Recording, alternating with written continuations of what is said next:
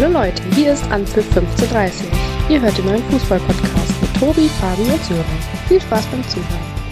Hier ist wieder Anpfiff 1530, der Fußball-Podcast. Auch an diesem ersten Adventswochenende sind wir natürlich wieder für euch da. Ich hoffe mal, dass Fabi und Sören rechtzeitig den Absprung vom Weihnachtsmarkt heute gefunden haben und jetzt auch in der Leitung sind. Fabi, Sören?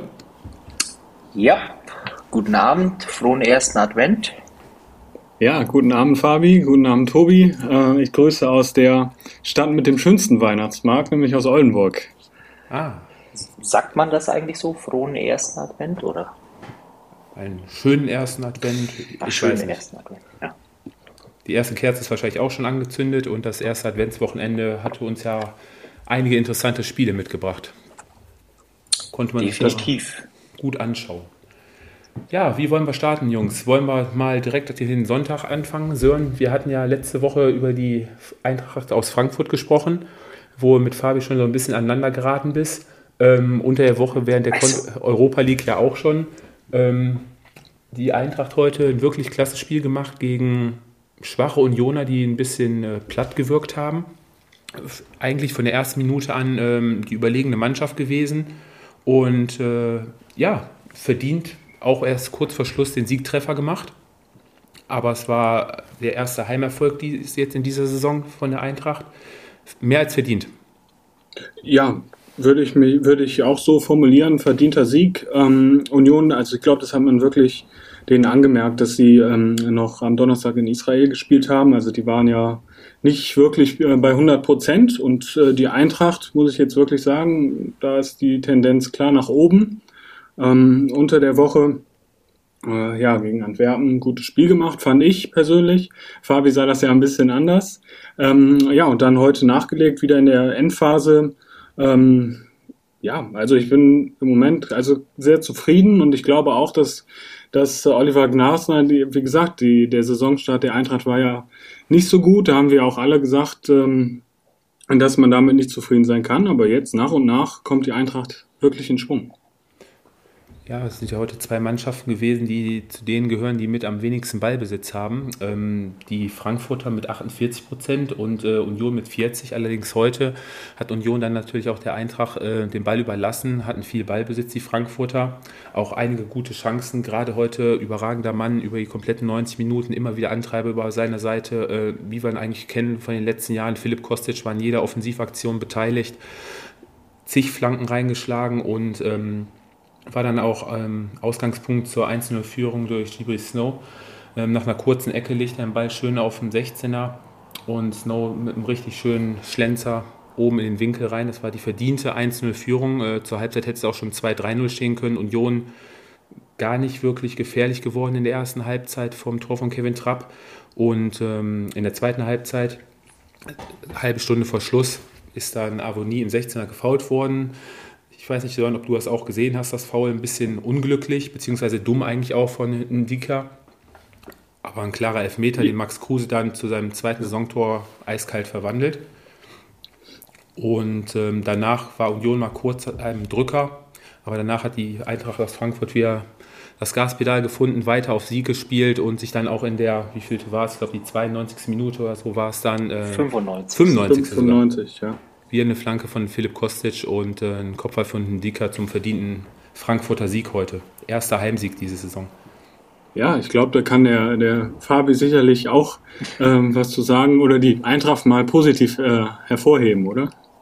Ähm, ja, erstmal glaube ich ein bisschen äh, ja, verkehrte Welt in der Bundesliga. Die Dortmunder spielen auf einmal mir san mir, äh, gewinnen ihre Spiele, egal wie. Äh, die Frankfurter haben äh, sozusagen das Bayern-Dusel auf einmal seit ein paar Wochen auf ihrer Seite in Form von äh, späten Toren. Also ich muss äh, definitiv äh, dem beipflichten, dass es heute im Speziellen wirklich eine sehr gute Leistung war der Frankfurter. Das war heute auch wirklich ähm, äh, fußballerisch und im Spiel nach vorne. War natürlich auch ein Stück weit äh, gezwungen, ähm, aufgrund äh, der Tatsache, dass sich die Unioner ja in der Defensive auf jeden Fall mit einer Fünferkette äh, weit nach hinten gezogen haben und äh, versucht haben, äh, über Konter ins Spiel zu kommen. Hat tatsächlich aber ähm, ja äh, sehr gut ausgesehen. Äh, dann sah es äh, wieder mal so lang äh, oder sehr, sehr lange äh, danach aus, dass es äh, im Zweifel wieder kein Heimsieg wird. Und am Ende des Tages muss man sagen, auch wenn ein Tor in der 95. Minute dann recht spät fällt, ähm, trotzdem alledem äh, oder trotz alledem eigentlich ein definitiv äh, verdienter Sieg. Und ja, eigentlich äh, ein bisschen immer äh, verkehrte Welt. Wir sprechen letzte Woche so, in der Folgewoche ähm, kommt es dann wieder anders und äh, in dem Fall war es wirklich ja, seit langer Zeit mal wieder ein überzeugender Frankfurter Auftritt, äh, fand ich auch. Äh, von daher, da kann man drauf aufbauen. Die letzten Wochen ist Union Berlin ja eigentlich aus den Europacup-Spielen immer relativ gut davongekommen. Ähm, aber heute hat man wirklich gesehen, dass äh, die Kräfte gefehlt haben. Die Frankfurter zwar auch, allerdings kamen natürlich die Reisestrapazen noch mit dazu bei den Unionern, die ja direkt nach Frankfurt durchgeflogen sind. Und ähm, ja, das Umschaltspiel der Unioner, das gefürchtete aus der Defensive heraus, hat heute auch eigentlich gar nicht funktioniert. Avonie haben sie auch, glaube ich, nur zweimal in Szene gesetzt bekommen. Ja, und so kommt die Eintracht zum ersten Heimsieg, äh, belegt jetzt Platz 12 mit 18 Punkten. Sieht auf jeden Fall schon wieder deutlich besser aus und ich glaube auch zumindest äh, mittlerweile zu erkennen, dass die Handschrift von Oliver Glasner auch so nach und nach äh, greift, Sören. Deine, deine ja. Spieler, die du ja angekündigt hattest, Nein. die kommen auch immer besser. Doch, also doch, doch, Fabi, ich weiß, du, willst, du stellst dich ja nahezu mit allen Bundesligisten äh, gut, nur irgendwie die Eintracht kriegt nicht so viel von deiner, von deiner Liebe ab, sage ich jetzt mal. Ähm, aber doch, man muss es wirklich sagen. Ähm, klar, der, der, der Saisonstart, das habe ich ja gerade gesagt, war, war nicht gut. Aber dann, jetzt, jetzt kommt es wirklich. Äh, Kamada kommt immer besser in Schwung. Kostic spielt seit den letzten Wochen, finde ich, äh, sowieso richtig gut. Und dann hast du eben mit So und Jakic ein sehr, sehr gutes zentrales Mittelfeld.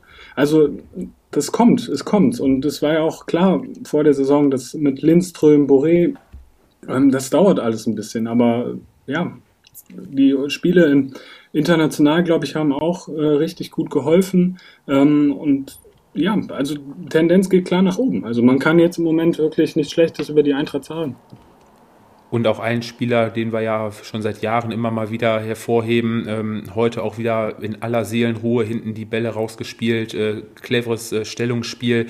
Ähm, Jakot Hossebe, heute Martin Hinteregger hinten vertreten, ähm, mit 37 Jahren ähm, auf dem Niveau immer noch zu spielen. Also Hut ab. Ganz ich starke aber Leistung.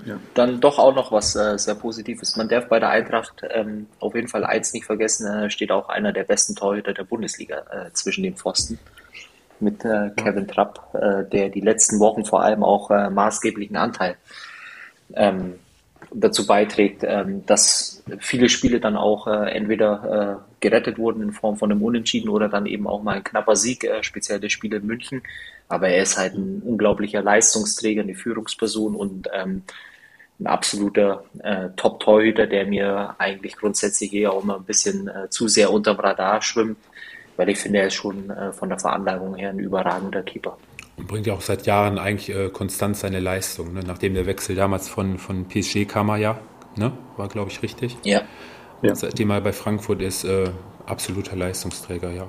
Gebe ich. Was aber vielleicht auch noch bei dem Spiel ganz interessant äh, finde, ähm, da würde mich eure Meinung äh, dazu interessieren. Also wenn wir im Speziellen über Union Berlin sprechen, ähm, stehen ja in der Tabelle nach wie vor, finde ich, ähm, hervorragend mit äh, 20 Punkten letztendlich auf äh, Platz 6, aber wenn, äh, wenn ich mir dann äh, immer so die Aufstellungen der Unioner anschaue, auch in den englischen Wochen, finde das schon äh, faszinierend, wie eine Mannschaft ähm, oder wie ein Club mit ja, weitaus weniger Möglichkeiten und vor allem auch äh, monetären Mitteln äh, letztendlich in der Lage ist, äh, so einen Kader zusammenstellen. Und auch heute, klar, das Ergebnis ging nach hinten los. Äh, sie haben 2 zu 1 verloren. Ähm, trotz alledem aber einfach auch, wenn ich mir die Aufstellungen anschaue, es ist immer die Möglichkeit, ähm, ja, da drei, vier neue Leute reinzubringen, ohne dass die äh, Qualität der Mannschaft darunter leidet. Oder sehe ich das falsch? Nee, das, ja. das hatten wir ja, glaube ich, am Anfang der Saison auch schon äh, angesprochen, Sören. Gerade im Offensivbereich hatte sich Union ja ähm, deutlich breiter aufgestellt für die, für die Europacup-Saison. Ja, absolut. Ähm, du hast ja mit, mit klar Avonie, der ist im Moment, und Kruse sind die beiden ja, ich würde jetzt mal äh, Star-Stürmer in Anführungszeichen, aber danach hast du eben mit, mit Kevin Behrens, Teuchert, Vogelsammer äh, die Qual der Wahl und dann ähm, hast du ja sogar in der Innenverteidigung, das glaube ich auch ähm, ein Bereich, der ähm, echt ein Aushängeschild bei Union ist, weil du hast dann natürlich noch mit Bastian und Chipke hat zum Beispiel heute gespielt und dann hast du dahinter noch mit Rick van Drongelen, der im Moment noch nicht so viele Spiele gemacht hat, weil das ja war, war ja ein Spieler, der bei Hamburg im Prinzip ein Leistungsträger war. Also da hat, hat sich äh, Union wirklich ähm, sehr, sehr gut aufgestellt äh, vor der Saison. Wir haben ja jetzt das Endspiel jetzt äh, kommenden Donnerstag äh, in der Conference League, da haben sie ja dann auch noch die Möglichkeit weiterzukommen. Ähm, ja, also bis jetzt kann Union äh, positiv äh, einen Rückblick jetzt bis zur herigen Saison machen. Ja. Denke ich mal. Also das sehe ich auch äh, ganz genauso. Ich glaube, das ist halt eben auch ähm, ja, zum einen auch ein Transfersystem, äh, was ja, glaube ich, in der Bundesliga seinesgleichen sucht, äh, weil es ist ja immer ein relativ, äh, relativ großer Umschwung äh, im Sommer im Kader. Trotzdem äh, scheint es zu funktionieren. Es wird immer darauf geachtet, dass äh, die Spieler, die dazukommen, äh, eine gewisse Bundesliga-Erfahrung mitbringen, auch ein gewisses Level. Und äh, das wollte ich bei dem Spiel vielleicht einfach äh, nochmal extra erwähnen, beziehungsweise sollte nicht untergehen, ähm, weil Union Berlin, wir wissen alle, wo sie herkommen, äh, welche Mittel zur Verfügung stehen und trotz alledem nach dem äh, 13. Spieltag so dazustehen, ist schon auch eine Top-Leistung, auch wenn es dann äh, ja einem Wochenende äh, wie diesen einfach dann mal nicht für einen Punkt oder für drei Punkte auswärts reicht. Genau. Und jetzt am kommenden Freitag kommt es ja auch zu einem klasse Spiel. Da wird es wahrscheinlich auch ziemlich zur Sache gehen. Da empfängt Union an der alten Försterei RB Leipzig und ähm, das dürfte auch kein leichter Auftritt für die Leipziger werden in Union. Den ersten, den Auftakt am Freitag machen der VfB und Mainz 05. Ähm, der VfB Stuttgart nach sechs sieglosen Spielen endlich die ersten drei Punkte. Wir haben ja wöchentlich darauf gewartet und äh, darauf hingewiesen, dass der VfB mal langsam anfangen muss zu punkten. Und siehe da, 2 zu 1 Sieg und endlich drei Punkte. Verdient, wer das Spiel von euch gesehen hat. Ich hatte mir die Highlights am äh, Freitagabend noch angeschaut. Also der VfB, glaube ich, ähm, deutlich feldüberlegen und äh, verdienter Sieg letztendlich. Ja, und ich habe mich wirklich gefreut für den VfB, weil die ja waren jetzt oder sind ja noch nach wie vor so von Verletzungen ähm, gebeutelt und sie haben sich den Sieg echt verdient. Ähm, Mainz hat, glaube ich, in der zweiten Halbzeit nochmal alles versucht, aber da fehlte auch ja, die Durchschlagkraft, um dann den VfB noch ähm, zu fordern. Und dann positiv natürlich der Sieg, aber dann auch, glaube ich, das Comeback von ähm, Silas äh, wird für den VfB auch sehr wichtig sein in den nächsten Wochen. Ja, ich glaube eben, äh, was, glaube ich, den Stuttgartern einfach anzusehen war, ähm, ich meine, die haben ja in, in Dortmund schon eigentlich einen, würde ich sagen, einen sehr, sehr guten Auftritt hingelegt, vor allem auswärts bei einem Top-Team. Und äh, dieses Mal hat man eigentlich auch vom ersten Moment an halt äh, wirklich auch gemerkt, die Jungs wollen. Ich glaube auch ein, ein Stück weit war es ähm, ja so vom, vom System her und von der Spielweise her auch der richtige Gegner mit Mainz 05. Und letztendlich ähm, kann man da wirklich auch mal äh, ja, ein bisschen Partei für die schwer gebeutelten äh, Stuttgarter, glaube ich, ergreifen, die sie einfach nicht leicht hatten die letzten Wochen und jetzt so nach und nach äh, lichtet sich äh, das Lazarett wieder ein Stück weit äh, und die Jungs fangen an, äh, dreifach zu punkten in einem Heimspiel, ähm, was auch definitiv mal gut tut. Und von daher, ähm, ja, ich glaube, das war letztendlich auch ein verdienter Sieg, würde ich behaupten. Ja, vor allem hatten wir an dem Freitag dann noch äh, zwei Bundesliga-Torpremieren. Einmal Ito, der das 1 0 in der 20. Minute macht, mit einem richtig schönen Schlenzer von der 16er Grenze aus. Ein richtig klasse Tor. Der zwischenzeitliche Ausgleich kurz vor der Halbzeit ähm, für die Mainzer durch Hack nach einem Kopfballtor, nach einer Ecke, kam etwas überraschend, weil der VfB bis dato eigentlich ähm, die bestimmende Mannschaft war. Und kurz nach der Halbzeit war es dann äh, Borna Sosa, der ja den Ball da wirklich. Ähm, unter die Latte geknallt hat. Ähm, keine Chance im Tor für einen Torhüter von Mainz. Und ähm, ja, unterm Strich steht ein völlig verdienter Sieg. Und hervorzuheben ist noch Endo wieder beim VfB. 12 Kilometer abgerissen, 86% Passquote und auch noch 86% Zweikampfquote. Der hat richtig geackert. Und bei den Mainzern, äh, denke ich, hat man schon gesehen, dass äh, hinten in der Verteidigung ähm, Stefan Bell hatte gefehlt mit der fünften Gelben und äh, Dominico hatte sich ja im letzten Spiel äh, doch dann schwerer verletzt. Ähm, die beiden Stabilisatoren in der Defensive, wenn da zwei Leute wegbrechen, hat sich dann bei dem Spiel auch ein bisschen bemerkbar gemacht. Aber der Sieg für die Stuttgarter war auch äh, immens wichtig, weil ja am Wochenende Sören, du wirst ja gleich bestätigen können, ähm, einige Mannschaften von unten gepunktet haben. Von ja. daher steht der VfB jetzt eigentlich mit 13 Punkten soweit eigentlich ganz gut da. Und was viel ausmacht in Stuttgart ist natürlich, dass man in aller Ruhe dort arbeiten kann. Da ist nicht äh, wirklich, äh, wurde keiner panisch nach den ganzen Niederlagen und ähm, der Mannschaft wurde weiter vertraut und ja, das zahlt sich am Ende dann wahrscheinlich auch aus. Absolut. So, wollen wir über den VfL Bochum sprechen? Ich meine, ich habe den Jubelschrei aus Oldenburg hier bis nach Düsseldorf gehört.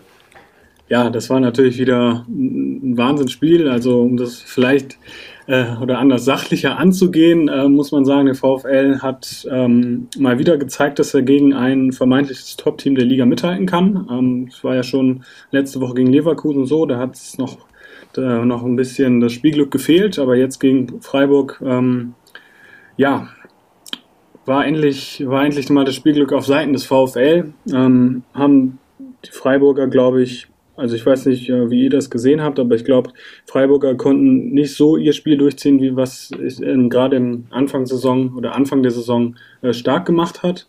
Ähm, und von daher glaube ich persönlich, dass der VfL verdient mit 2 zu 1 gewonnen hat. Ja, Fabi, du hast ja, glaube ich, wann letzte Woche Sonntag angesprochen bei den Freiburgern, dass sie ja lange Spielglück hatten und dass jetzt schon beim vorletzten Spiel ein bisschen abhanden gekommen ist. Und das war, glaube ich, jetzt am Samstag auch so ein bisschen der Fall, oder? Ähm, ja, schon ein Stück weit so, wie es das Sören sagt. Ich habe aber schon den Eindruck gehabt, dass äh, ja vor allem in der Anfangsphase hat man schon gemerkt, dass die Freiburger eigentlich ähm, ja so ein Stück weit ähm, ja, mehr Qualität oder die bessere Mannschaft eigentlich ist an sich. Äh, letztendlich ähm, was man aber den Bochumern, äh, was die dann halt äh, ja, mach, gemacht haben, was du halt machen musst, äh, ja, die haben halt mit viel Leidenschaft und Einsatz äh, dagegen gehalten. Letztendlich ähm, die Freiburger dann auch kaum zu zwingenden Chancen kommen lassen. Ja, das war dann äh, relativ mangelbar. Ich glaube, ein bisschen Glück auch noch bei einer Elfmetersituation vor der Halbzeit, oder Sören? Ja, mit dem Handspiel von, von Lucila. Also ich glaube auch, dass man da durchaus ähm, auf den Punkt zeigen ja, klar. Könnte. Und dann am, am Ende des Tages ist es dann äh, ja im Moment so, dass den ja, Freiburgern dann eben auch ja, dahingehend vielleicht einfach ein bisschen äh, das Glück fehlt. Und auf der anderen Seite ist es natürlich dann auch so, ähm, was man hier halt auch nicht vergessen darf, äh, was die Bochumer da äh, letztendlich am Samstag, speziell in der zweiten Halbzeit dann äh, ja, gemacht haben, war zum einen dann eben auch äh, ja, einen Rückstand in den Sieg umzudrehen. Ähm, das ist vor allem für einen Aufsteiger, glaube ich, äh, gar nicht hoch genug anzurechnen. Ja, und zum Zweiten dann eben auch äh, so eine Mannschaft wie Freiburg äh, zu Fehlern zwingen. Ähm, klar, man kann dann darüber reden, ob es dann vielleicht immer mal ein bisschen Glück ist, aber letztendlich gehört in so einem Spiel alles mit dazu. Und wenn du jedes Spiel mit 101 Prozent Einsatz, Leidenschaft und Willen dann springen am Ende eben auch die wichtigen drei Punkte raus. Und wenn du in der Liga bleiben willst, dann musst du deine Heimspiele genauso bestreiten. Und äh, wenn ich mir die Auftritte der Bochumer jetzt die letzten zwei, drei Wochen ähm, oder eigentlich auch schon fast mit äh, ja, ein, zwei Ausnahmen, ja, dann äh, ist es eine Mannschaft, äh, die äh, Woche für Woche zeigt, äh, warum sie in der ersten Bundesliga spielen darf und alles dafür tut, dass sie auch drin bleiben. Ja, dass äh, gerade, du sprachst es an, die Heimspiele müssen gewonnen werden. Der VfL Bochum auf äh, Platz 8 der Heimspieltabelle 13 Punkte geholt. Insgesamt haben sie ja 16 auf dem Konto.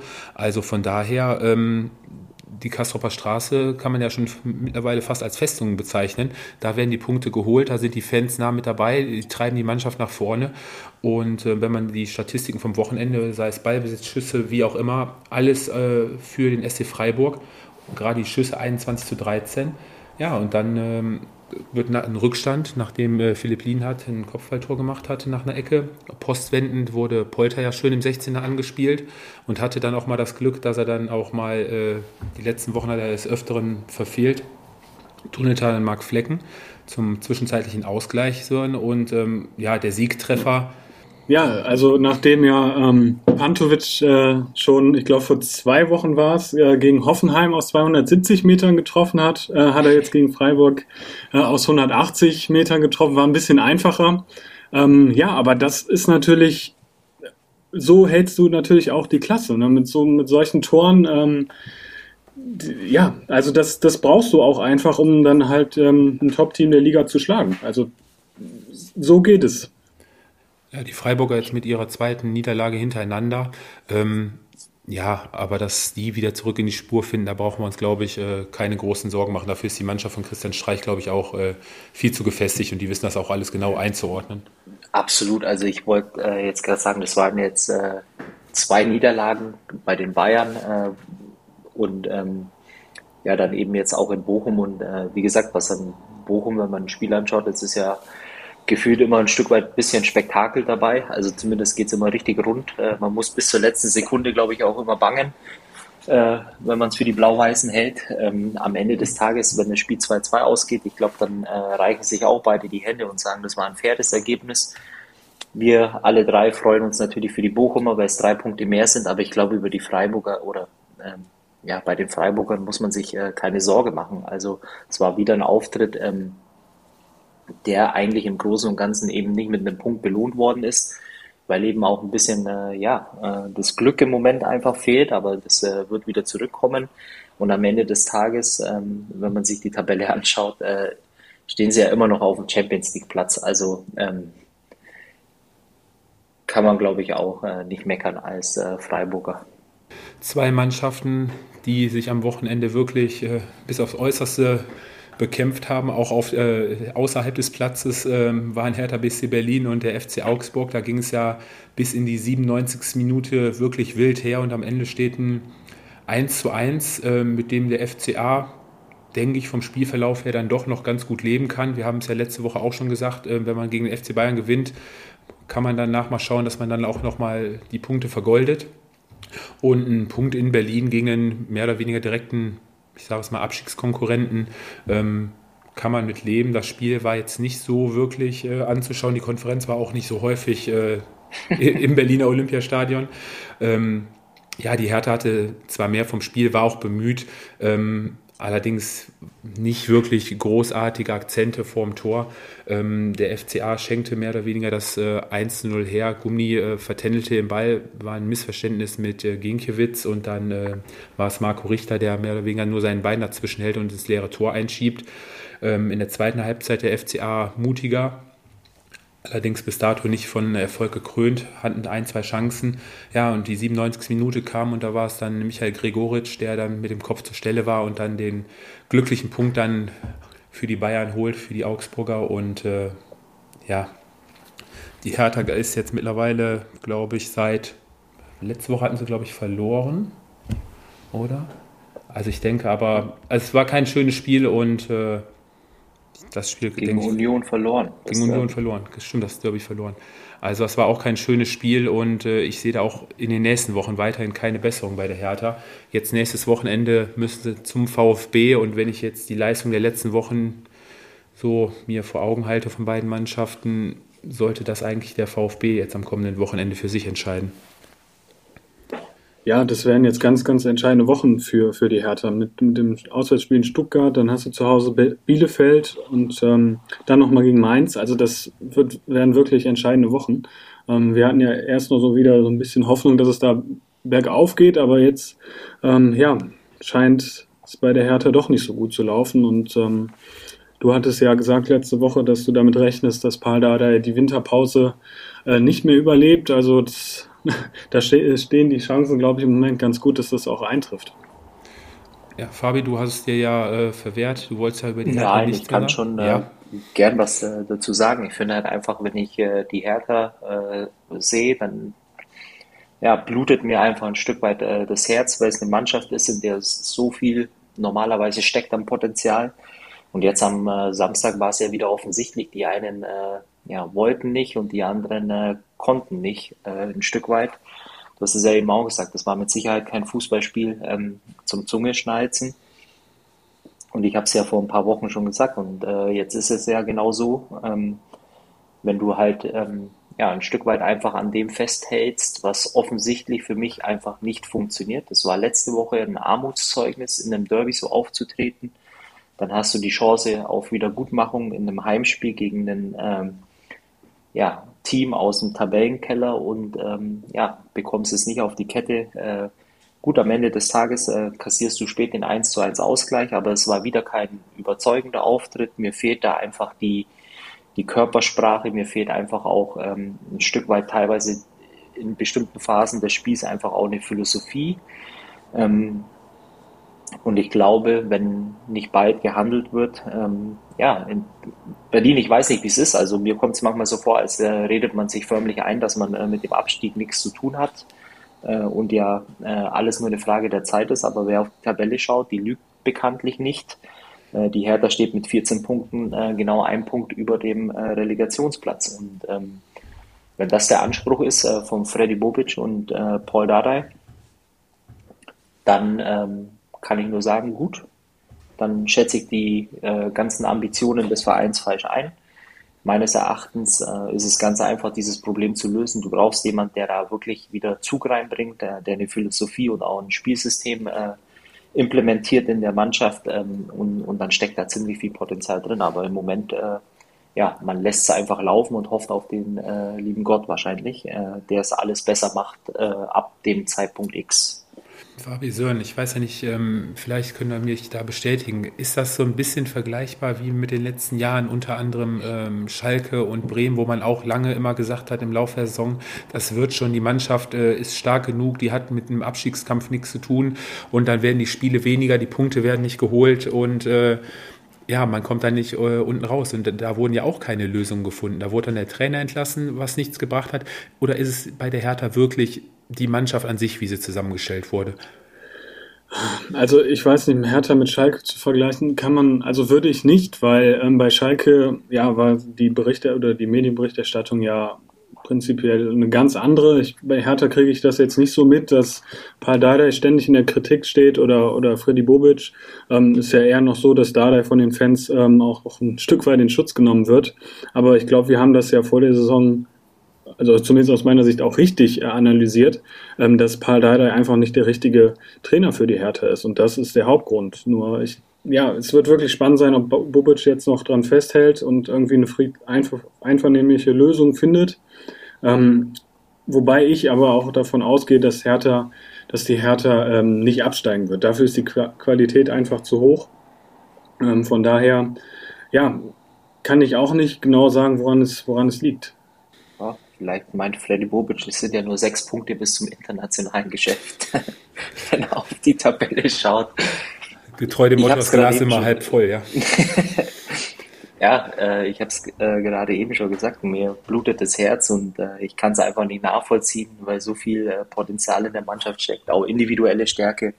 Ähm, an sich, ich bin eurer Meinung, äh, normalerweise muss dringend was äh, getan werden, auch wenn es ein bisschen ähm, fies ist und eigentlich auch nicht unserem Naturell ähm, entspricht, eine Entlassung von irgendjemandem ja, ein Stück weit zu fordern trotz alledem glaube ich, ähm, man könnte es auch anders formulieren und man gibt äh, Paul Dardai wieder die Chance, äh, seine Stärken, die er äh, unbestritten hat, ähm, vor allem im Jugendbereich einzusetzen und vielleicht findet man eine bessere Lösung für die Profimannschaft. Es bleibt weiter spannend in Berlin. Kommen wir zu einer Mannschaft, die momentan mir persönlich sehr viel Freude macht. Sören, die TSG, TSG Hoffenheim. Hoffenheim. Natürlich, ja, natürlich am Wochenende sechs Hütten in Gräuter Fürth gemacht. Die Fürther auch früh in Führung gegangen. Allerdings haben die Hoffenheimer dann das gespielt, was sie letzten Wochen schon gespielt haben. Wirklich attraktiven, schönen Offensivfußball. Bebu mit, mit äh, drei Toren. Rutten auch mit zwei wunderschönen Toren. Die Tore, eins schöner als das andere rausgespielt. Fabi, da kannst du jetzt äh, nichts gegen sagen. Die waren wirklich alle richtig klasse herausgespielt. Es wurde ihnen natürlich auch sehr einfach gemacht. Da braucht man nicht drüber reden. Aber auch da muss man erstmal sechs Stück machen.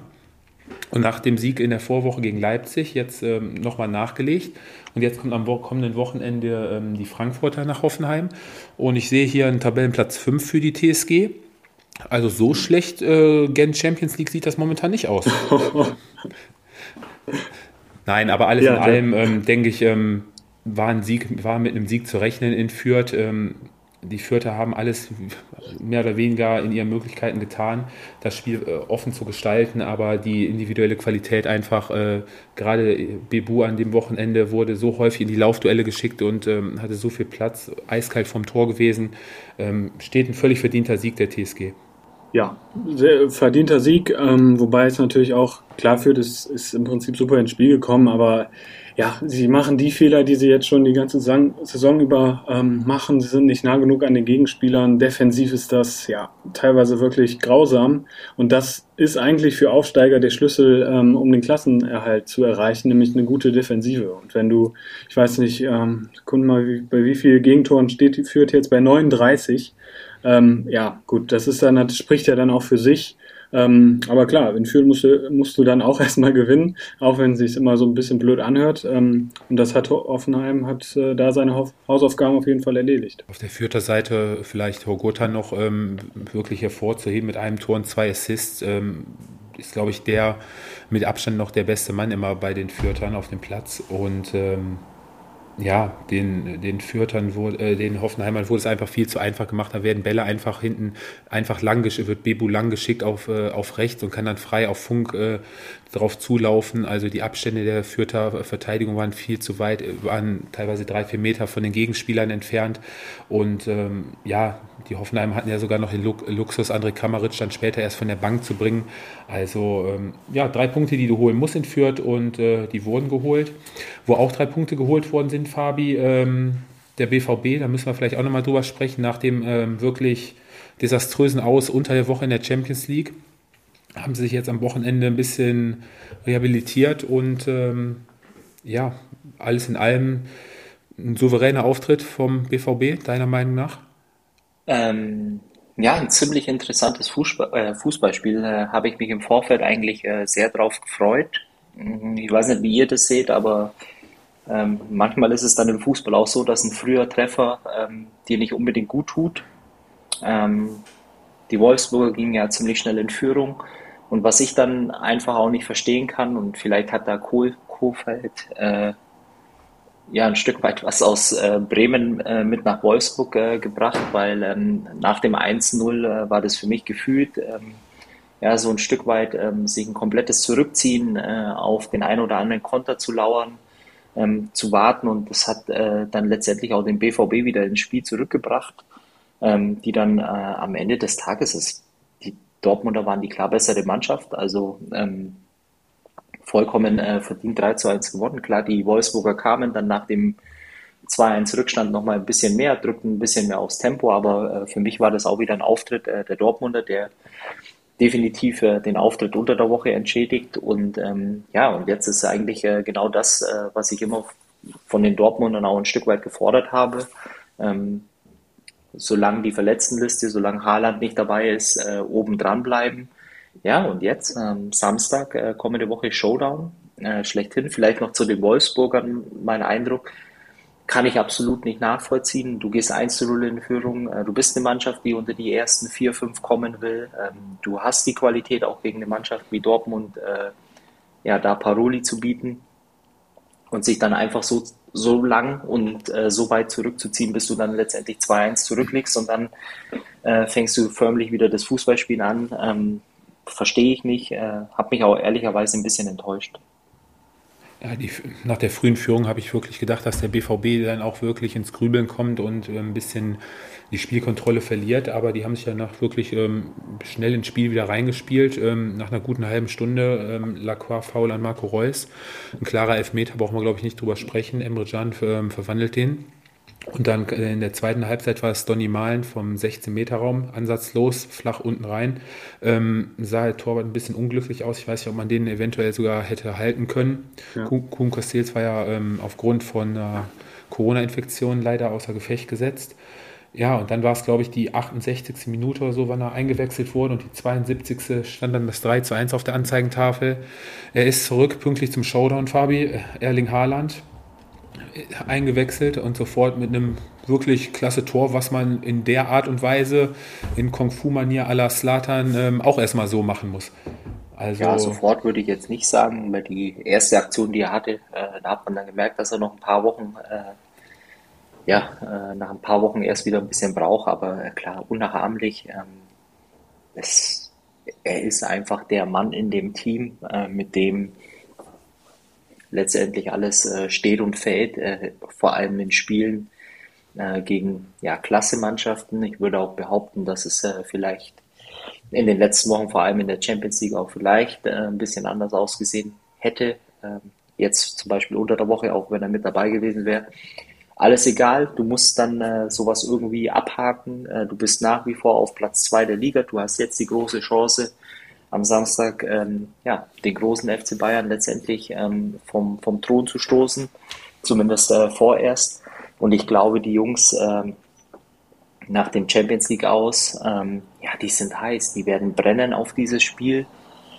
Und ähm, ja, und wie gesagt, äh, wenn man es rein auf die Bundesliga bezieht, äh, dann würde ich behaupten, dass die Dortmunder mit die beste Saison äh, spielen, in, in Form von Punkten zumindest äh, in den äh, letzten 10, 11 Jahren. Also da wird es nicht viele Saisonen oder Saisons gegeben haben, in denen sie zu dem jetzigen Zeitpunkt nach dem 13. Spieltag mehr Punkte hatten. Und äh, das muss man den Dortmundern hoch anrechnen, dass sie ihre Spiele einfach gewinnen.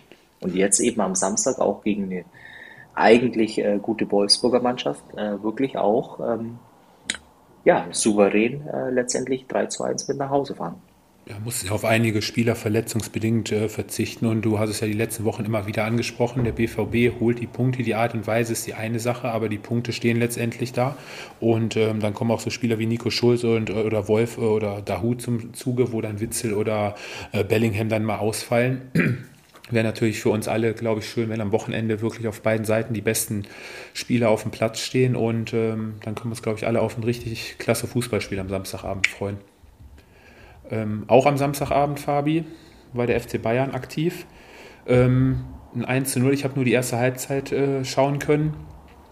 War die erste Halbzeit meiner Meinung nach, ähm, hat sich ja der FC Bayern schon ziemlich schwer getan. War bemüht, aber die Arminia ähm, hat es soweit eigentlich ganz gut verstanden die Bayern gut vom Tor wegzuhalten, ähm, frühes Anlaufen, ähm, auch den einen oder anderen Konter gesetzt und äh, ja, hinterher steht dann in der Art und Weise wie es die Dortmund die letzten Wochen gemacht haben, dann ein 1-0 äh, Pflichtsieg, oder?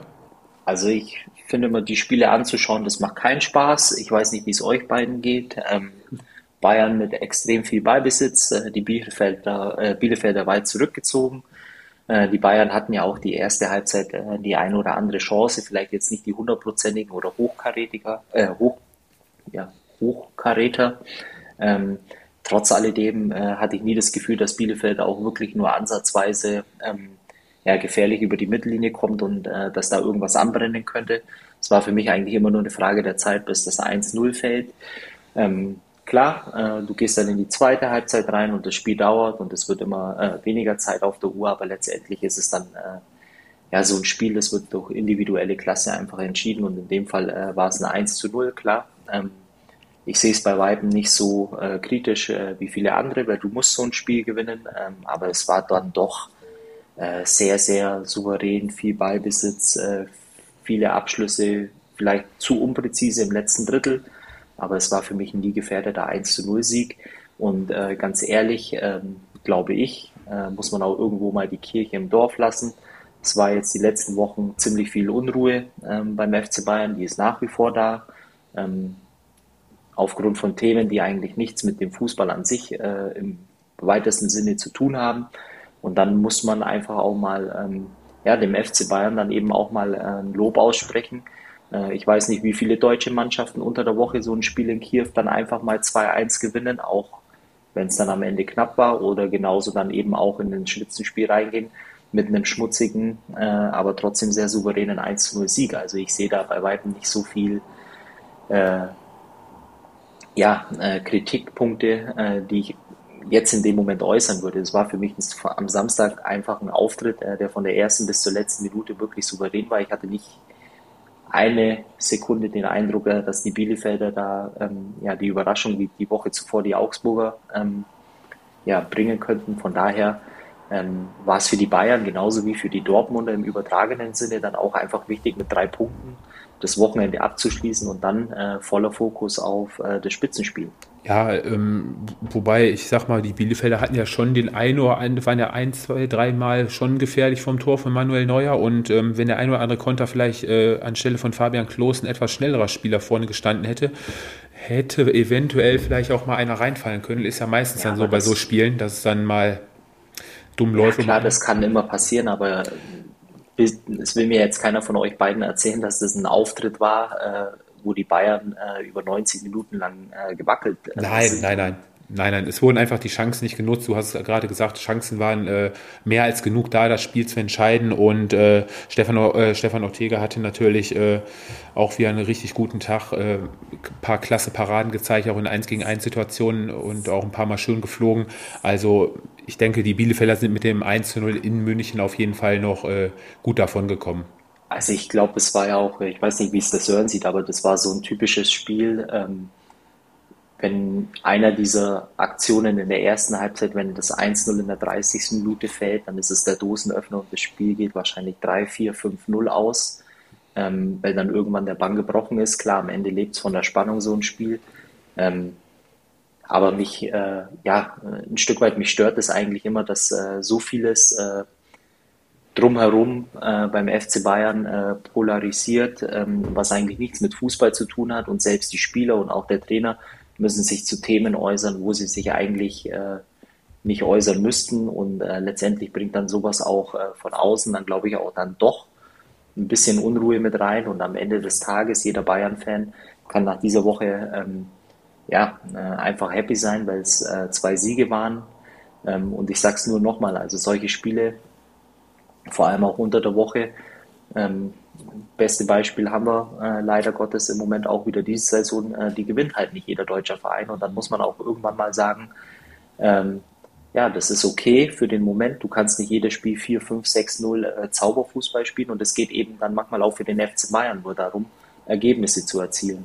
Und ich glaube, das war äh, selbst unter Pep Guardiola oder Jupp Heynckes war das phasenweise in so einer Saison dann eben auch mal ähm, normal, wenn man einfach seine Spiele über die, über die Runden bringt. Und deswegen, äh, was mich noch viel mehr eigentlich freut im Hinblick auf äh, nächste Woche Samstag, ähm, dass beide Mannschaften eine komplette Woche Zeit haben. Es ist keine englische Woche, sich auf dieses äh, Topspiel vorzubereiten. Und äh, ich weiß nicht, wie es euch geht, aber ich freue mich riesig drauf.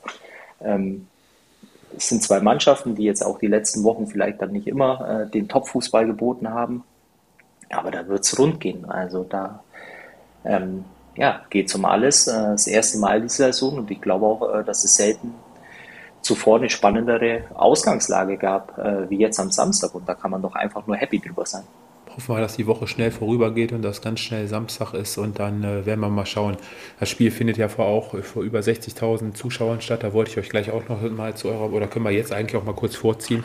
Ähm, RB Leipzig hat ja heute das Heimspiel, wo wir gleich darauf zu sprechen kommen, vor beziehungsweise ohne Zuschauer gespielt in anderen Stadien, wie jetzt bei dem Spiel, wo wir es gleich noch drüber sprechen werden. In Köln waren über 50 oder waren 50.000.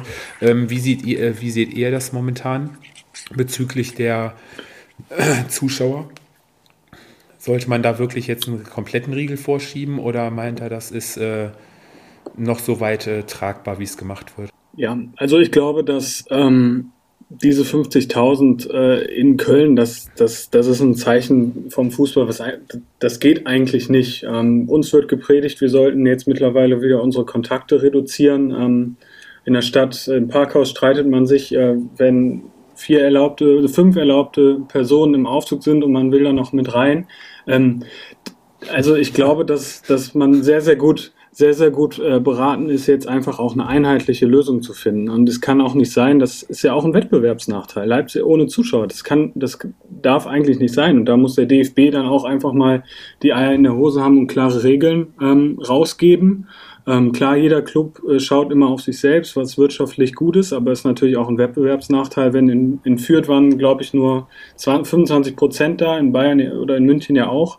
Ähm, das, das geht eigentlich nicht. Es braucht klare Regeln. Entweder sagt man, jeder, jeder Verein, da dürfen 10.000, 20.000 äh, Zuschauer, was auch immer. Oder man sagt, äh, wir machen jetzt schon eine Winterpause und holen das nach. Also es gibt ja, es, es, es ist natürlich noch ein schwieriges Thema, aber wenn, wenn ähm, von der Politik gefordert wird, man soll sich zurückhalten, dann muss der DFB auch etwas unternehmen, weil ich glaube, dass, ähm, dass man das in den nächsten Wochen auch nicht mehr sehen wird, dass irgendwie 50.000 Leute im Stadion sind. Also das geht nicht. Gehe da auch in die Richtung äh, von Sören. Ich glaube, ich würde es weit über den Fußball hinaus eigentlich auf äh, sämtliche Veranstaltungen. Es muss eine einheitliche Regelung äh, geben. Ähm, wie gesagt, ich glaube, es muss auch äh, ja dann ja ein Stück weit auch von, von jedem Einzelnen ähm, ja dann eben auch die Verantwortung oder die Solidarität gegenüber den restlichen 83 Millionen äh, Menschen übernommen werden. Wie gesagt, ähm, klar, einheitliche Regelung, ich sehe auch, äh, es kann definitiv ein Wettbewerbsnachteil sein ähm, oder ist es sogar auch. Ähm, gleichzeitig ist es auch so, dass es äh, dann auch noch ein finanzieller Nachteil ist, äh, wenn in Leipzig kein Zuschauer ist und in, äh, NRW oder sonst wo äh, in den anderen Stadien äh, die Buden voll sind. Äh, deswegen ist es dann einfach auch nur äh, konsequent, äh, wenn man einen einheitlichen Weg, aber den dann bitte auch weit über den Fußball hinaus und überall. Aber dann wollen wir es auf jeden Fall positiv halten für die Kölner, die am Wochenende das Derby gegen die Gladbacher wirklich fulminant mit 4 zu 1 gewonnen haben. Und äh, wenn man da die Zuschauer gesehen hat, wie glücklich sie waren, da war ja wirklich äh, sowas von Karnevalsstimmung, also wie sie sich da in den äh, Armen gelegen haben. Also da hatte ich schon eine leichte Gänsehaut. Also das gehört einfach. Es gehört einfach dazu und wenn ich jetzt schon der Gedanke daran habe, dass jetzt in den nächsten Wochen die Stadien wieder komplett leer sein werden oder wie auch immer, äh, ja, da war es umso schöner jetzt am Wochenende. Steffen Baumgart, äh, dem werden sie wahrscheinlich jetzt äh, morgen irgendwo auf dem Rathausplatz ein Denkmal schon setzen. Ähm, so in der FC, die erste Halbzeit kann man ja mehr oder weniger, war ein ziemlich intensiv geführtes Spiel von beiden Seiten, aber in der zweiten Halbzeit ging ja dann äh, richtig die Post ab.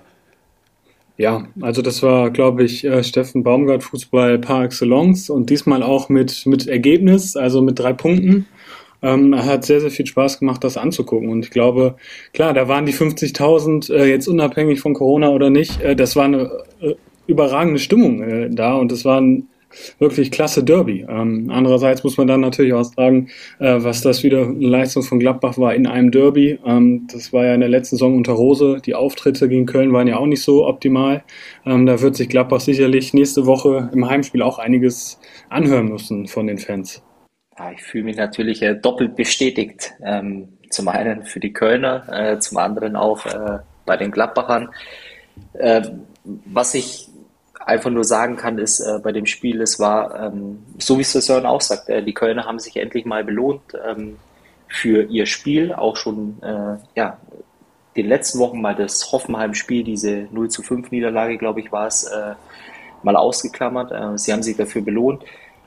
Ähm, aber für mich sind einfach in, in so einem Spiel dann einfach auch wieder ähm, so ein paar Themen, ähm, die man einfach auch dann besprechen muss. Es ist zum einen dann eben auch, ähm, versteht mich nicht falsch, es ist 4-1, vielleicht ist das äh, Ergebnis dann auch, das eine Tor vielleicht auch äh, zu hoch ausgefallen am Ende des Tages, äh, ist aber egal. Aber für mich ist es ein Derby, ähm, es ist eine Gladbacher Mannschaft, die wieder mal ähm, für mich auf äh, ganzer Linie äh, enttäuscht hat äh, in der Art und Weise, wie sie dann äh, so ein Derby in der zweiten Halbzeit ähm, klar durch individuelle Fehler auch wieder herschenken. Was hier auch im speziellen Thema ist, das war das, was ich vor ein paar Wochen äh, schon mal angesprochen habe bei äh, Thema Neuhaus. Man tut sich nicht immer selbst einen Gefallen, wenn man sich öffentlich ähm, ja, eine Position bringt, äh, die dir wahrscheinlich, äh, vor allem im Fußball, wenn es schnell geht, äh, irgendwann wieder auf die Füße fällt. Jetzt war es am äh, Wochenende wieder ein Auftritt, ähm, ja, der eigentlich äh, nicht das rechtfertigt, äh, was er von, vom Trainer einfordert. Äh, klar, Sören, du kannst mir jetzt äh, gleich wieder in die Beine grätschen und sagen, aber letzte Woche hat er gut performt. Für mich ist es halt einfach dann auch wichtig, ähm, dass du konstant gute Leistungen bringst und äh, das dann über einen längeren Zeitraum, dann kannst du auch gerne mal in der Öffentlichkeit äh, im Zweifel deinen Mund aufmachen, wenn du dir auch ein Standing in der Mannschaft erwartet, äh, erarbeitet hast. Und für mich war einfach, ähm, ja, der Faktor in diesem Derby war dann einfach Wille, äh, Leidenschaft und Einsatz äh, bei den Kölnern, vorgelebt äh, von Baumgart an der Linie äh, mit 50.000 im Rücken. Und äh, dann kommt äh, ja, eine Mannschaft aus Gladbach, äh, die das seit Monaten, auch in der letzten Saison schon einfach nicht auf den Platz bringen kann. Es, gibt keine Führungspersonen. Es gibt klasse Fußballer im Mittelfeld. Tobi, du bist ja begeistert äh, gewesen vor ein paar Wochen noch äh, von der Zentrale Zakaria ja. Kone. Ja. Ähm, unbestritten, super Fußballer. Aber du brauchst in äh, der Bundesliga oder in jeder anderen Profiliga, du brauchst Führungsspieler. Und ähm, für mich ist es dann einfach ein Indiz, dass es in der Gladbacher Mannschaft einfach davon zu wenige gibt, die dann eben auch mal den Kahn aus dem Dreck ziehen. Und äh, in so einem Derby oder eigentlich auch schon äh, die ganze Saison auch wieder mit Ausnahmen merkt man, dass in der Mannschaft einfach was fehlt. Ähm, lass, mal kurz in, lass mal kurz in den Spielfilm reingehen. Die Führung für den FC war ja in der 53. Minute durch einen richtig schönen, schönen Schuss vom 16 durch Lubelic. Und ähm, 20 Minuten später kam ja der Ausgleich durch Jonas Hofmann, der Klasse im 16er bedient wurde. Und da habe ich dann schon gedacht, ähm, dass die Gladbacher jetzt äh, weiter dranbleiben. Dann kam ja dann nur kurze Zeit, drei Minuten später, dieser fatale, ihr habt ihn gerade angesprochen, ähm, Querpass von äh, Flo Neuhaus. Ich weiß nicht, was er macht. Äh, ist, glaube ich, das Erste, was wir als Fußballer vom Trainer gesagt kriegt, keine Querpässe vom 16er. Ja, in die Füße von Marc Uth, der dann auch äh, flach vom 16er abzieht. Ähm, war nichts Verhalten für Jan Sommer. Und ähm, ja, und dann auch nur zwei Minuten später auch wieder ein individueller Fehler. Fabi, jetzt war eine Flanke übrigens ja. zum 3 zu 1. Ähm, kriegen sie den Ball, Elvedi war das, glaube ich, ähm, den Ball nicht richtig weg, trifft nicht richtig und fällt dann vor die Füße von Duda zum 3-1. Ja, und das äh, 4-1 durch Anderson, der auch eingewechselt wurde, genauso auch wie. Auch eine Flanke. Auch eine Flanke mit einem wunderschönen Kopfballtor zum 4-1. Ähm, sind wir, glaube ich, jetzt bei Treffer 14 und 15 aus, aus den Flanken heraus.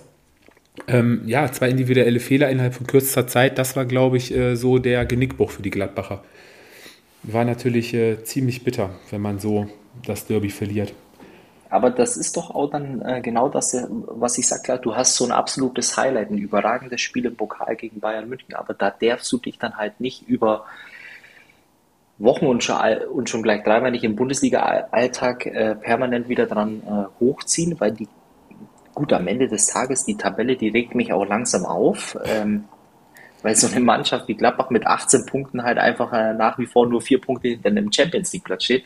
Aber die Gladbacher, da, normalerweise müssen die Gladbacher in einer Position sein, wo sie jetzt ähm, in Höhe von äh, Leverkusen wahrscheinlich auch mit äh, sechs, neun Punkten mehr. Ähm, es werden so viele Spiele auch vergeigt und Punkte hergeschenkt, dass es für so eine Mannschaft mit so einem Anspruch einfach viel zu wenig ist, als mit 18 Punkten auf dem 11. Tabellenplatz zu stehen. Aber die, die Tabelle, die ist ja, letzte Woche äh, haben wir es ja ein bisschen angesprochen. Äh, wahrscheinlich das interessanteste und packendste, äh, was wir die letzten Jahre wahrscheinlich jemals hatten, weil alles so nah beieinander liegt. Äh, selbst die, äh, die Hertaner mit äh, 14 Punkten, die wir äh, gerade eben äh, in Grund und Boden geredet haben, die stehen halt nur vier Punkte hinter den Gladbachern. Wisst ihr, was ich meine? Es ist schon verdammt schwierig, da ähm, ja, ein, ein, konkretes Bild zu zeichnen, aber was mich halt einfach an der Mannschaft äh, wahnsinnig aufregt, äh, das ist ein Verein, der muss normalerweise äh, irgendwo in die ja, Top 5 rein und, und davon ist der, der Kader der, oder die Mannschaft einfach meilenweit davon entfernt, weil ich mir nicht vorstellen kann, äh, ja, dass die Gladbacher auf einmal dann äh, vorne in die Riege der ersten 3, 4, 5 reinstoßen. Dafür sind sie einfach zu inkonstant und zu schwach. Ja, jetzt kommt am nächsten Wochenende kommt, kommt eine Freiburger Mannschaft, die die letzten zwei Spiele gewonnen hat, die, dass die auch unangenehm zu spielen sind. Das wissen wir ja auch. Äh, verloren hat. Und ähm, ja, das wird auch kein einfaches Spiel für die Gladbach. Genauso die Kölner, die reisen auf die Bielefelder Alm. Ähm, nach so einem Derby, klar bist du da vielleicht auch äh, ziemlich selbstsicher, aber dass die Bielefelder auch immer äh, 120 Prozent geben und dann so ein Spiel dann auch vielleicht mal glücklich gewinnen können ja, du hast es angesprochen, ist die äh, wirklich die Tabelle und wo es auch noch so extrem ist, aber das wirst du ja nicht so verfolgen, ist äh, in Italien in etwa genau das gleiche Bild. Aber äh, gut, das, das ist ein äh, anderes Thema. Ähm, ja, wir haben noch ein Spiel heute, das äh, Sonntagabendspiel, das ist äh, vor wenigen Minuten zu Ende gegangen. Für mich auch persönlich ähm, etwas überraschend. Leverkusen gewinnt ziemlich deutlich dann doch schon gegen RB Leipzig konnte man so, glaube ich, vorher auch nicht äh, mitrechnen und von ausgehen. Gerade nachdem Leverkusen ja letzte Woche gegen die Bochumer auch nicht so überzeugt hat. Ja, aber ich, also gut, Leipzig hat schon versucht, glaube ich, gegen Leverkusen das Spiel zu machen, also war ja schon ein bisschen dominanter. Aber dann muss man wirklich sagen, Leverkusen hat äh, in den richtigen Momenten die Tore gemacht äh, und somit dann auch äh, RB ja so ein bisschen den Spaß genommen und dann wirklich auch verdient unterm Strich äh, den, den Auswärtssieg eingefahren ja, die äh, nach 20 Minuten wurde Flo Würz mit einem schönen langen Ball in den Lauf geschickt. Ähm, ein schöner Heber über äh, Martinez, der Gulaschi vertreten hat, der aufgrund einer Corona-Infektion leider ausgefallen ist, wie auch äh, Simaka und äh, Willi Orban. Bei RB ist momentan, ich weiß nicht, ähm, irgendwie Corona ausgebrochen. Da sind ja einige ja. Spieler, die ja ausfallen. Ähm, vorne hat äh, Bourboui mit ähm, André Silva gespielt. Die haben sie in der ersten Halbzeit ähm, gar nicht wirklich äh, in Szene setzen können. Und ähm, nach der Führung durch Würz war es dann die 34. Minute, äh, war es Diaby, der auch ähm, aus der eigenen Hälfte, Jonathan Tah mit einem richtig schönen Ball äh, in den Lauf von Diaby der sich dann auch durchsetzt und dann auch zum 2 zu 0 abschließt. Äh, bis dato ähm, hatte Leverkusen zur Halbzeit ähm, vier Schüsse, zwei waren drin. RB Leipzig hatte, glaube ich, einen richtigen Abschluss, den man so werten konnte. Und was dann auch noch bezeichnend war, äh, Bobby wurde dann in der 40. Minute schon ähm, ausgewechselt für Soboslai, der kam rein. Ähm, ja, also die erste Halbzeit auch zum Vergessen gewesen, was mich eigentlich ein bisschen stutzig gemacht hat, gerade nach dem wirklich äh, klasse Auftritt unter der Woche, wo sie ja in der ersten Halbzeit schon 4 zu 0 geführt hatten in der Champions League. Ja, und in der zweiten Halbzeit ähm, war RB dann mehr am Drücker. Ähm, Leverkusen hat sich ein bisschen zurückfallen lassen kam dann hinterher auch in der 60. Minute zum Anschluss durch äh, André Silva, der nach einer Flanke äh, von Kuku zur Stelle war. Ja, aber dann direkt mehr oder weniger im Gegenzug ein bisschen glücklich. Ähm, das Leverkusener 3 zu 1, ähm, Frimpong will den Ball reinspielen. Der Ball springt von Angelinos Fuß äh, wirklich in, eine, in einer Bogenlampe über Martinez und fällt hinten äh, im Tor rein. Ja, das sind so gebrauchte Tage und aus RBs, glaube ich, Fabi, genauso wie was bei Gladbach auch jetzt schon seit Wochen sagen, wird man nicht schlau draus. Ich habe ja letzte Woche selber gesagt, ich glaube, dass bei RB jetzt wirklich langsam mal äh, eine Konstant reinkommt, dass auch mal einige Spiele am Stück gewinnen werden, aber ja, heute bin ich wieder eines Besseren belehrt worden. Absolut, also Nummer eins, äh, ich finde es absolut äh, bezaubernd, wie du an einem Sonntagabend noch äh, so in Nostalgie schwelgst, äh, weil äh, Brobbery bei dir auf einmal wieder in der Bundesliga mitspielt. Ähm, wahrscheinlich ein Stück weit äh, ja, ein bisschen äh, deine Erinnerungen an Ribery äh, weckt. Der gute Mann heißt Brobbe. Brobbe, Brobbery, ja. Aber äh, schön finde ich äh, wirklich absolut bezaubernd. Ähm, nee, äh, Nummer zwei ist, ich muss meine Communio-Mannschaft umbauen, weil da habe ich auch vier Leipziger. Äh, das wird mir langsam äh, zu heiß. Ähm, und Nummer drei, dann äh, Spaß beiseite. Ähm, ich glaube einfach, das war ein, äh, ja, ein, ein richtig äh, ja, wichtiger Sieg auch für die Leverkusener. Ähm, weil es einfach auch wieder ein Spieltag war, wo du dann ähm, ja, dich einfach auch mal wieder mit drei Punkten ein bisschen äh, abheben kannst, auch die, die Freiburger dann äh, letztendlich wieder überholen. Äh, du stehst jetzt auf Platz 3.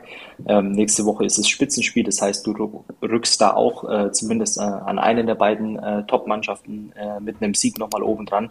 Und es tut dann einfach auch mal gut, so den großen Namen, sage ich jetzt mal, dann auswärts einfach auch 3 zu 1 souverän zu schlagen. Und von daher kann man wirklich nur ja, da einmal Applaus klatschen für die Leverkusen. Das tut, glaube ich, auch gut. Würz hat wieder getroffen auch mal wieder ähm, für ihn dann im Speziellen einfach auch ganz gut und für die Leipziger, ja, ich werde nicht schlau draus. Äh, ich glaube, ich habe das jetzt schon das ein oder andere Mal bei den Leipzigern gesagt. Ich habe vor der Saison extreme äh, ja, Erwartungen eigentlich auch an die Mannschaft, äh, vor allem auch mit äh, Jesse Marsch, den ich für eigentlich einen unglaublich guten und vor allem äh, kompetenten äh, Fußballtrainer halte, aber anscheinend ist in der Mannschaft im Moment zumindest äh, nicht mehr drin. Es ist äh, ein Stück weit eine Achterbahnfahrt. Ähm, ja, und ich glaube, am 13. Spieltag kann man so langsam äh, den Zug Meisterschaft äh, ja, abhaken. Und für die Leipziger äh, geht es jetzt irgendwie darum, sich einfach auch äh, in dem System und in der Philosophie von Jesse Marsch mit der Mannschaft äh, zu fangen. Weil es ist für mich unverständlich, wie du äh, unter der Woche teilweise wirklich ähm, ja, ein Feuerwerk ablieferst äh, und am Wochenende dann in so einem Spiel wie jetzt äh, zu Hause gegen Leverkusen, ja, wie der Stecker gezogen wird für mich absolut unverständlich. Ja, Sören, ich weiß ja nicht wie du. Also mir fehlen da die Worte. Ich kann es mir auch äh, nicht mehr erklären. Ja, ich kann es mir, ich kann es mir mittlerweile auch nicht mehr äh, erklären. Ich weiß nicht. Die Konstanz fehlt einfach in Leipzig. Ähm, klar, man hätte auch in den letzten Wochen sagen können, dieses Rotieren hat auch ein bisschen für, für Unruhe gesorgt, aber das war ja dieselbe Elf, die auch unter der Woche gespielt hat.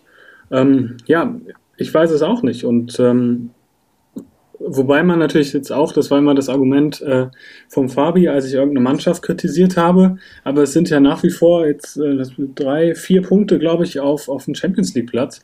Also der, was das betrifft, äh, ist ja Leipzig noch voll in Schlagdistanz. Und ähm, ja, aber die Konstanz ist wirklich ähm, im Moment nicht, nicht da. Und jetzt in den nächsten Wochen wird natürlich jetzt auch spannend. Nächste Woche ähm, das, das Spiel gegen Union Berlin, Freitagabend. Da bin ich mal gespannt. Und dann haben sie in der Liga noch Gladbach und Augsburg. Ähm, ja, das sind entscheidende Wochen dann auch ein bisschen, inwieweit da die Stimmung auch äh, kippen kann, weil Jesse Marsch äh, war ja auch äh, immer mal so ein bisschen in der Kritik. Ja, aber wie seht ihr das denn eigentlich mit der Tabelle? Aber das ist doch, äh, wenn man da äh, drauf schaut, man hat, wie letzte Woche eigentlich auch schon, man hat immer so äh, ein paar Mannschaften, wo man das Gefühl hat, das läuft diese Saison gar nicht. Ähm, und du schaust auf die Tabelle und sagst, Moment mal, ähm, im Prinzip sind es zwei Punkte aufs internationale Geschäft. Äh, und das ist ja der Wahnsinn absolut dieses Jahr. Das ist ja jetzt nicht der vierte Spieltag, sondern es ist jetzt der 13. Spieltag vorbei. Und ähm, von mir aus können wir gerne noch den Tabellen 13. die Bochumer mit reinnehmen, die letztendlich vier Punkte äh, beziehungsweise sechs Punkte auf einem Champions League Platz haben und vier Punkte auf äh, einen Europa League Platz haben. Äh, und es ist alles so nah beieinander. Und nächste Woche kann äh, die Frankfurt, äh, die Eintracht aus Frankfurt äh, als aktuell Tabellen äh, im Zweifel ähm, ja, vier, fünf Plätze nach oben klettern und steht auf einem internationalen äh, ja, Tabellenplatz. Also ich weiß nicht, wie euch das geht, aber für mich ist es total verrückt. Ja, das ist genauso verrückt wie seit gefühlt Monaten äh, meine Tipico-Scheine samstags in etwa so. Ähm, ich habe es mittlerweile auch aufgegeben. Aber so ist die Tabelle auch. Also du kannst noch so sicher sein, du wirst wieder eines Besseren belehrt und du hast kaum Konstante drin, auf die dich mal wirklich über Wochen verlassen kannst. Dann siehst du Spiele unter der Woche und gehst davon aus, das muss am Wochenende definitiv so weitergehen oder die müssen eine Reaktion zeigen. Nein, die kommt nicht oder doch, die kommt. Also äh, ob die Mannschaften sich da teilweise, äh, dass manche Spiele zu locker angehen, ich weiß ja nicht, wir haben ja selber alle Fußball gespielt, aber wenn du doch in so einem, in so einem Lauf drin bist, dann gewinnst du ja auch deine sechs, sieben Spiele mal am Stück. Ne? Jetzt, okay, die Freiburger waren das beste Beispiel ganz am Anfang. Die haben ja wirklich fast alles gewonnen und hatten auch das Quäntchen Glück. Jetzt haben sie mal zwei Spiele dabei gehabt, wo es halt nicht so gut lief. Aber die anderen Mannschaften, da kommt es ja jede Woche wieder was Neues. Also. Mich würde mal interessieren, äh, wie parallel die Tabelle zum gleichen Zeitpunkt äh, letztes Jahr ausgesehen hat. Vielleicht können wir das mal in die nächste äh, Folge nächste Woche mit reinnehmen am Sonntag. Ob das da auch so eng äh, beieinander war. Aber eine Sache fehlt heute noch. Äh, der Gewinner des Spieltags. Ähm, Sören, willst du anfangen? Äh, ja, also ich, also ich habe mich ja auf die Frage schon ein bisschen vorbereitet. Ähm, für mich wäre das echt äh, das Coronavirus. Äh, Stichwort 50.000 Zuschauer in Köln. Der Gewinner des Spieltages, das Coronavirus? ja. Okay. Okay. Das wird sich dann wahrscheinlich morgen in den Zahlen dann äh, widerspiegeln in Köln. Ähm, ja, ich muss aber leider auch in Köln bleiben. Ich, so wie letzte Woche auch. Ähm, die Unioner als ähm, Derby-Sieger sind es für mich definitiv auch von der Art und Weise, wie sie sich reingehauen haben, an dem Spieltag äh, die Kölner. Ich hätte auch die Kölner, aber dann äh, wäre es zu langweilig. Äh, dann nehme ich, äh, ich habe nämlich ähm, auf Platz zwei werden bei mir einfach äh, in dem Fall aus dem Eindruck heraus, äh, was ich gesehen habe, vielleicht die Stuttgarter äh, noch, die wirklich gebeutelt waren die letzten Wochen und dann einfach auch mal äh, zu Hause drei Punkte einfangen konnten, so dass sie äh, ja mittlerweile wieder über dem Strich stehen und vielleicht ähm, ja war dann die Stuttgarter für mich dann mit den Kölnern die Gewinner des Spieltags. Ja, damit können wir doch die Sendung schließen. Und ich denke, wir sollten uns dann vielleicht mal nächste Woche, ich lasse mir auch nochmal eine neue Kategorie einfallen, damit wir es zum Ende alles nochmal ein bisschen äh, offen gestalten. Ich weiß nicht, wie es mit so einer Top 11 des Spieltages aussieht oder ob wir jetzt äh, der, die, der Transfermarkt in der Winterpause steht ja bevor, ob wir uns da ein paar Namen um die Ohren schmeißen und der eine und wir uns sagen, ja, wechselt, wechselt nicht oder Tendenz ist da. Ähm, müssen wir uns mal absprechen, was wir da machen. Auf jeden Fall werden wir da die nächsten Wochen uns noch was einfallen lassen, würde ich vorschlagen, oder? Ja, und wenn uns gar nichts einfällt, dann können wir ja ähm, einfach mal ich weiß nicht. Ich glaube, es ist besser, wenn wir jetzt den Tatort schauen. Machen wir. Sind eh schon drei Minuten drüber. Ah, Fabi, letzter Tipp von mir heute noch, wie jeden Sonntag. Nein, hör zu, es ist nicht die Serie A. Es ist nicht die Serie A diesmal. Ich werde nach Spanien schalten. Top-Spiel, das ja. sollte für dich auch interessant sein. Erster Sevilla gegen, gegen Real. Richtig, genau. In diesem Sinne, einen schönen Abend euch. War wieder schön mit euch. Wir hören uns nächste Woche in alter Frische. Bleibt gesund. Ja, nach dem Topspiel aufbleiben, ne? Ja, genau, nach dem Topspiel. Alles klar. Ich sag danke, hat Spaß gemacht. Bis nächste Woche. Bis Servus. dann. Bis nächste Woche. Tschüss. Das war Anpfiff 1530, euer Fußballpodcast mit Tobi, Fabi und Sören. Bis zum nächsten Mal.